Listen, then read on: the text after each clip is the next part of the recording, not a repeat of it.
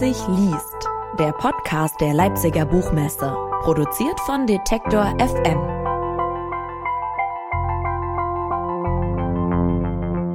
Florian Weber ist ein Mensch der Bühne und ein Mensch der Musik und deshalb kennt ihr ihn vielleicht auch gar nicht unbedingt als Autor, sondern als Schlagzeuger bei den Sportfreunden Stiller. Aber nebenbei, wenn die Band lange im Tourbus unterwegs ist, da schreibt Florian Weber dann auch Bücher. Nun ist sein dritter Roman erschienen mit dem schönen Titel Die wundersame Ästhetik der Schonhaltung beim Ertrinken. Darin geht es um einen Mann, der, wie der Titel schon sagt, gegen das Ertrinken kämpft, aber auch ein bisschen mit der eigenen Erinnerung. Der kann sich nämlich nur ganz mühsam erinnern an seinen Onkel Wendelin und eine Reise durch Amerika. Wie das alles passieren konnte, das wollen wir jetzt gemeinsam erkunden. Florian, schön, dass du da bist. Vielen Dank für die Einladung. Ich bin gerne da. Das freut mich sehr. Fangen wir doch mal am Anfang an. Es geht nämlich einigermaßen merkwürdig los, dieses Buch. Und merkwürdig meine ich tatsächlich im, im besten Sinne des Wortes. Der Protagonist Heinrich Pohl, der schwimmt im warmen Meer und hält sich an einer Box fest mit Getränken und neben ihm da paddelt ein Lama, dann schwimmt da noch ein Klavier auf einem Gummiboot umher und dann gibt es noch einen bewusstlosen Clown, der auch noch in diesem Meer herumtreibt. Wie bist du auf dieses Bild gekommen und war das dann auch der Ausgangspunkt für diese Geschichte, die du erzählst? Es war tatsächlich der Ausgangspunkt. Ähm, ich habe mir bei einem Flug übers Mittelmeer äh, selbst an Flugangst leidend eingebildet, ich sähe unten äh, im Wasser eine Person treiben. Und dieses Bild ähm, ging mir nicht mehr aus dem Kopf. Ich habe äh, den Bassisten der Band, den Rüde, äh, wirklich aufmerksam gemacht. Da unten, da treibt einer, der braucht Hilfe. Um Gottes Willen, wir müssten irgendwie Bescheid sagen. Und der lacht mich nur an und sagt, so wirst du nie erkennen. Du siehst ja nicht mal Schiffe da unten. Und ich dachte mir, um Gottes Willen, stell dir mal vor, da unten schwimmt einer am Wasser und man kann ihm nicht helfen. Oder er blickt auch noch hoch die, zum Flugzeug und denkt sich, äh, Da wäre jetzt Hilfe recht. Ähm, das war so tatsächlich der Ausgangspunkt äh, meiner Geschichte, die ich dann niedergeschrieben habe. Und dann war es mir aber doch ein bisschen zu langweilig, dass der, der Herr alleine da treibt. Und bei mir ist so, ich dichte dann immer gern was dazu und erst dann überlege ich mir, wo es hingehen könnte. Und ähm, ja, letztlich fußt dann in diese Reise nach Amerika, um das ganze Geheimnis dieser äh, Familienbande zwischen Heinrich Pohl, dem im Wassertreibenden, und seinem Onkel Wendelin, an den er sich bruchstückhaft erinnert, ja, erklärt dann letztlich. Also gesehen hast du eigentlich nur den Heinrich und äh, das Lama und das Klavier und der Clown. Das, genau. dann, das also ist dann das, was fiktiv ist, der fiktive Teil. Genau, der Rest, den Rest habe ich genauso erlebt dann. genau. Ähm, wenn wir jetzt mal schauen auf diesen Heinrich Pohl, der treibt da im Wasser und versucht sich zu erinnern, wie er eigentlich ja, gelandet ist in dieser Situation. Und dann denkt er zurück an seine Kindheit und an seinen Onkel, Wendelin, der ein Antiquariat hatte und mit dem er eine Reise angetreten ist, quer durch Amerika. Dieser Onkel, Wendelin, der erzählt zu den Stücken in seinem Antiquariat immer sehr wundersame Geschichten, die fast so ein bisschen zu wundersam sind, um wahr zu sein. Wie sieht's denn da mit den Erinnerungen von Heinrich aus? Können wir denen vertrauen als Leserinnen und Leser oder sind das doch eher so Erinnerungen eines Sterbenden? Wir müssen ihm vertrauen erstmal. Also das ist ja, wir wollen ihm ja auch helfen. Wir wollen ihm ja ähm, irgendwie die Hand reichen als Rettungsring. Also es ist richtig, er treibt da, hat, äh, leidet an einer Amnesie, weiß nicht, wer er ist und bruchstichhaft äh, erinnert er sich an seine Kindheit, eben an den Onkel. Und ähm, ja, das ist schon alles ähm, die fiktive Wahrheit, die erzählt wird. Ähm, die Gegenstände in dem Antiquariat des, des Onkels, die haben natürlich etwas Mystisches und ähm, jetzt nicht aufgeblasenes, aber etwas äh, Glanzvolles. Und ähm, ich gehe ja tatsächlich äh, auf manche Elemente ein, wie zum Beispiel ein Taschenmesser, das aber tatsächlich bei der Rettung eines, eines verunglückten ähm, Toni Kurz bei der Eiger Nordwandbegehung wirklich ein schicksalhaftes äh, Beiwerk war. Aber es geht eigentlich in dem Buch dann um diese fünf Gegenstände, die unverkäuflich sind, in einer Vitrine eben ihrer Geschichte harren. Und diese Geschichte wird anhand dieser fünf Gegenstände erzählt. Und ich hoffe, dass wir doch alle annehmen, dass, dass das stimmt dann, dass es der Wahrheit entspricht. Ist das dann eigentlich eine Geschichte über diesen Heinrich oder ist das, würdest du sagen, eigentlich eine Geschichte über das Geschichten erzählen? Weil es werden so wahnsinnig viele Geschichten, Subgeschichten von Gegenständen, von Menschen erzählt innerhalb dieser Geschichte ich finde es eine Geschichte über viele Gefühlszustände, über die Liebe, über den Tod, über das Aushalten von seelischen Schmerzen, über das Ausbrechen einer, in Anführungsstrichen jetzt wirklich Schonhaltung, einer, eines sich Versteckens vom Leben. Und ähm, ja, das, das spielt alles ineinander und ähm, die Gegenstände stehen metaphorisch für, für ja, irgendwelche emotionalen Ausbrüche oder Zustände. Aber es ist wirklich ein kunterbuntes Buch, wo ich jetzt gar nicht genau erklären könnte, ob das eine große Aussage braucht oder ob das einfach so unterhalten soll und so treffen soll, ähm, wie die kleinen Geschichten äh, eben so vonstatten gehen. Also tief traurig bis, bis auch teilweise non nonsenshaft. Und ähm, ja, genau. Aber also wir machen positiv. ja keine ähm, Romaninterpretation im, im Deutsch-Abi, denn Ja. insofern befreie ich dich von diesem Zwang, ähm, eine eindeutige Aussage da dran festzumachen. Ähm, tatsächlich habe ich das Gefühl, der kommt ganz gut klar eigentlich, dieser Heinrich. Das ist ja eigentlich eine wahnsinnig gruselige Situation. Ne? Man ist im Meer, man ist hilflos, man droht zu ertrinken und man vergisst sich auf so eine Art und Weise. Was hat dich daran interessiert? Ja, erstmal ist es natürlich für, für einen Schreiber eine dankbare Situation. Also es, es ist recht spannend. Ähm, wir wissen nicht, überlebt er, ähm, wie kann er überleben, welche Ideen hat er. Und anhand seines Gedächtnisverlustes kann man natürlich schon eine Geschichte aufbauen. Also letztlich ähm, habe ich mir keine großen Gedanken gemacht, äh, was interessiert mich daran oder, ähm, sondern ich, wie, wie vorher schon erwähnt, ich habe nie einen Schreibplan. Ich lege los, weil mich äh, eine, eine Situation irgendwie begeistert und anhand deren Protagonisten will ich dann mit der Geschichte mitgehen und weiß oft gar nicht, wie es ausgeht. Also wenn ich anfange, weiß ich nie, wie es ausgeht. Es kam irgendwann, ähm, habe ich mir eingebildet, der, der Herr muss irgendwie einen Zirkus erben. Das habe ich dann irgendwie nicht geschafft. Deswegen habe ich ihm den Clown beigesetzt und äh, letztlich hat er aber dann die Reise nach Amerika geerbt. Also ähm, es, mir macht einfach furchtbar Spaß zu fabulieren. Das ist vielleicht so der, der die Antwort auf die Frage, Das, das die ich schon längst vergessen Fall habe. beim Lesen. ähm, sprechen wir kurz über diesen Clown, der so ein bisschen mysteriös ist. Eine Frau namens Birdie ähm, hat sich ihrer Berufung mit Haut und Haaren verschrieben, kann man sagen. Äh, ihr Anliegen ist es, die Welt ein bisschen schöner zu machen mit Zirkus. Ist das für dich auch eine gute, nachvollziehbare Vorstellung, so als Clown unterwegs zu sein?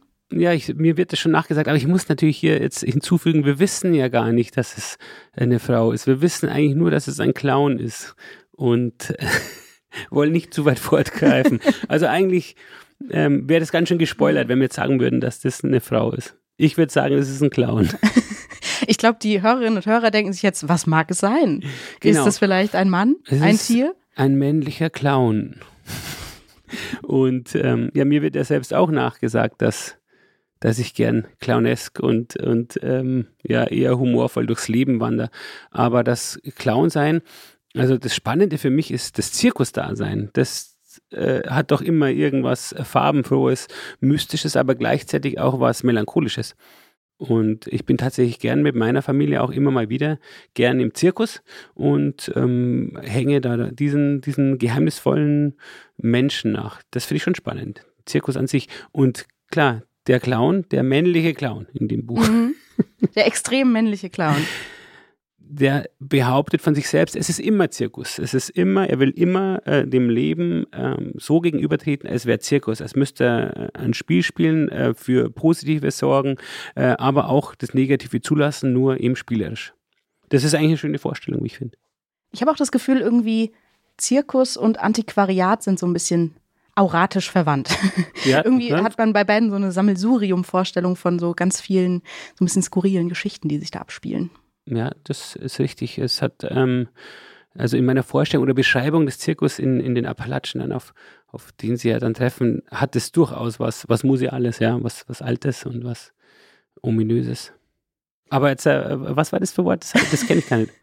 Auratisch. Ich fürchte, das Wort gibt es vielleicht auch gar nicht. Ich War wollte sowas sagen wie, ähm, es hat so dieselbe Aura. Ich weiß nicht, ob man dann auratisch sagen kann. Ich glaube, Aber das ich ist das, was ich getan Ich habe. fand es wirklich gut, tatsächlich. Also ich war jetzt überrascht, aber das merke ich mir. Fürs nächste Auch, egal, ob es es gibt oder nicht, aber es ist schön. Ähm, würde sich dann vielleicht auch für deinen nächsten Titel eignen. Den aktuellen habe ich schon vorgelesen. Die wundersame Ästhetik der Schonhaltung beim Ertrinken ist ein einigermaßen langer und ungewöhnlicher Romantitel.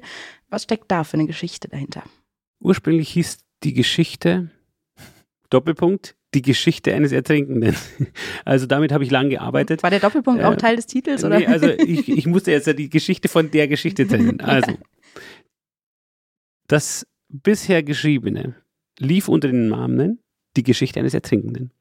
Und dann kam äh, folgende Situation. Auf der Bühne der Sportfreunde, ich sitzen, schaue nach links, unser Bassist bewegt sich überhaupt nicht. Dann habe ich ihn aufgefordert, er soll gefälligst mal richtig abgehen. Und er meinte aber schmerzverzerrt sich an den Rücken greifen. Das ist die Ästhetik der Schonhaltung. Also offenbar hat er wirklich Rückenschmerzen, konnte sich nicht bewegen. Und die Ästhetik der Schonhaltung, diese Umschreibung fand ich so schön und so passend auf meinen Protagonisten, den es damals schon gab, ähm, dass ich da eben diesen Titel geformt habe, der durchaus tatsächlich nicht einfach ist, aber durchaus ähm, sich, wenn man mal hat, dann, dann merkt man sich lang. und der Verlag vor allem war komplett dafür und das hat mich gefreut. Mhm. Ähm, sprechen wir noch mal kurz über den Onkel. Der äh, kämpft ja auch mit seinen Erinnerungen, nämlich mit den Erinnerungen an seine Frau Kerstin, die früh verstorben ist. Und er selbst kämpft auch gegen eine Krebserkrankung. Und was ich ganz erstaunlich finde und was vielleicht auch mit dieser Schonhaltung zu tun hat, ist, dass diese Todgeweihten ja so ein relativ entspanntes Verhältnis eigentlich zu diesem drohenden Tod haben. Wie gehst du damit um, dass das so eine eigentlich Sammelsurium an skurrilen Geschichten ist, in denen es aber eigentlich ja um ein ganz ernstes Thema geht, nämlich dem Tod? Dem Tod begegnen wir alle irgendwann. Äh, und ähm, also in der Geschichte wird ja auch erklärt, man soll nie aufhören, äh, Dinge zum ersten Mal tun zu wollen. Und dabei ist ja auch lustigerweise oder blöderweise das Letzte, was man tut, macht man auch zum ersten Mal nämlich sterben. Oder ist irgendwer schon mal zweimal gestorben? Man weiß es James nicht. Bond vielleicht. Ähm, aber Und die Katzen. Äh, wir, ich, ja, ich habe äh, in meiner in meinem Leben sehr früh einen, einen, harten Verlust hinnehmen müssen. Das Thema ist mir äh, geläufig. Es ist nicht so, dass es mich nur irritiert, aber begleitet mich seit meinem zehnten Lebensjahr und ähm, da habe ich eigentlich keine, keine Scheu davor, darüber zu schreiben, äh, in, den, in den verschiedensten äh, Facetten und, und Blickwinkel und ja, also so entspannt. Ich glaube, wenn man, wenn man halt wirklich mal weiß, man ist todkrank, dann und das verarbeitet hat, dann glaube ich, blickt man so wie, wie beschrieben von manchen auf den Tod. Und ähm, die Kerstin, die erwähnte davor, zusammen mit dem Wendelin, die ähm, probieren ja auch wirklich allerhand tolle Sachen aus, um dem Tod von der Schippe zu springen.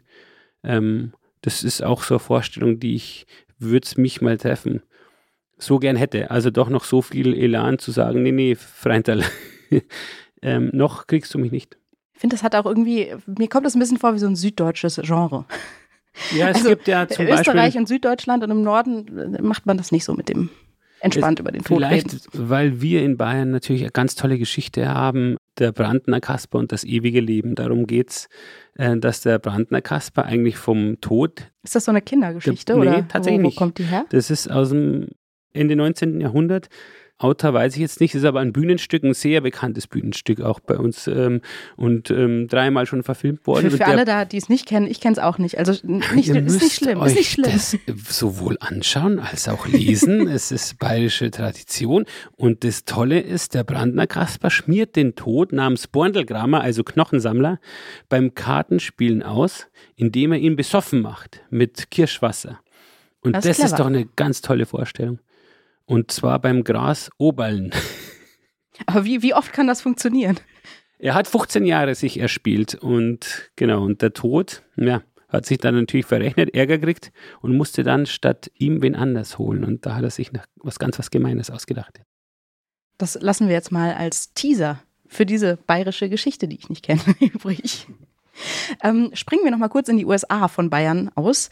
Da spielt ja auch ein Großteil des Romans, nämlich bei diesem Roadtrip mit Heinrich und Wendelin, inklusive den zerklüfteten Landschaften, so ein bisschen hinterwäldlerischen Texanern. Warst du da selbst irgendwie unterwegs? Hast du da aus eigenem Erfahrungsschatz geschöpft? Den ersten Teil habe ich selber erlebt, von Salt Lake City bis zu den, zum Arches Nationalpark, also bis zur quasi Erklärung des zweiten wundersamen Gegenstandes der Friedenspfeife. Auch da, also ich habe das nicht so geraucht wie, da, wie im Buch erklärt, aber ich war an dem Ort und das ist wunderbar, ganz, ganz toll. Arches Nationalpark heißt es. Und ab dann hat mich in der Geschichte quasi Google Maps geleitet. Ich könnte mir vorstellen, ein anderes Element, nämlich das Klavier, kennst du auch. Du bist ja Schlagzeuger, aber ich nehme an, das ist dir vertraut zumindest. Ähm, das liefert zum Höhepunkt der Geschichte ja auch sogar den Soundtrack gewissermaßen. Welche Bedeutung hat denn Musik in dieser Geschichte? Du bist ja selbst Musiker. Musik macht alles größer ist ein Leitmotto dieses Buches oder der Geschichte, äh, ohne dass wir in dem Buch zu viel über Musik erfahren, aber grundsätzlich, dass ähm, ja, Musik eben der Soundtrack eines Lebens sein kann und ähm, Klang und Ton und Schallräume verändern und im besten Falle oder meistens positiv. Es gibt aber auch ein paar ähm, Klänge wie das, der H-Moll-Akkord, der eher Düsternis verbreitet und anhand eben diese Feststellungen erklärt Onkel Wendelin seinem, seinem Neffen Heinrich, dass Musik eben Räume verändern und vergrößern kann und die Blickwinkel verändern. Und so sehe ich das eigentlich auch. Ich bin ganz, ganz glücklich, Musiker sein zu dürfen, äh, mit der Musik mein, mein Geld zu verdienen, vielen Leuten auch ähm, was zurückgeben zu können und ja, deswegen ist es natürlich ein extrem wichtiges Element und ich glaube auch für viele Menschen, ich kenne wenig, die mit Musik nichts anfangen können. Es ist ja auch so, dass Musik dann tendenziell Erinnerungen auslöst. Ne? Den habe ich da schon mal gehört, den Song, da war ich da auf dem Konzert. Ähm, Erinnerungen spielen eh eine Riesenrolle in diesem Buch. Bei Heinrich und auch bei Wendelin hat man ein bisschen das Gefühl, die hängen vielleicht auch einen Ticken zu sehr fest in dieser Vergangenheit, können sich nicht so richtig lösen und so nach vorne schauen. Ist das irgendwie es ist natürlich jetzt kein Lebensratgeber, aber irgendwie auch so ein sanftes Plädoyer für auch mal gut sein lassen mit der Vergangenheit, mal ein bisschen nach vorne schauen. Also der Onkel Wendelin hängt in der Vergangenheit, weil er ja diesen schlimmen Verlust hat, ja, über den er nicht so richtig hinwegkommt. Allerdings ist er eigentlich als Mensch sehr positiv. Er spricht ja immer von der offensiven Geduld, schon nach vorne blickend, äh, endlich rauszukommen.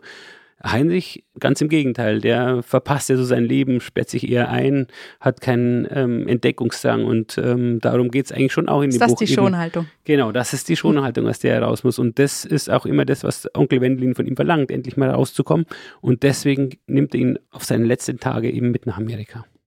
Florian Weber hat ein Buch geschrieben, das heißt Die wundersame Ästhetik der Schonhaltung beim Ertrinken. Erschienen ist es bei Heine Hardcore. 317 Seiten kosten 22 Euro.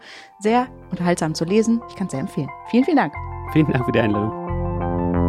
Leipzig liest. Der Podcast der Leipziger Buchmesse. Produziert von Detektor FM.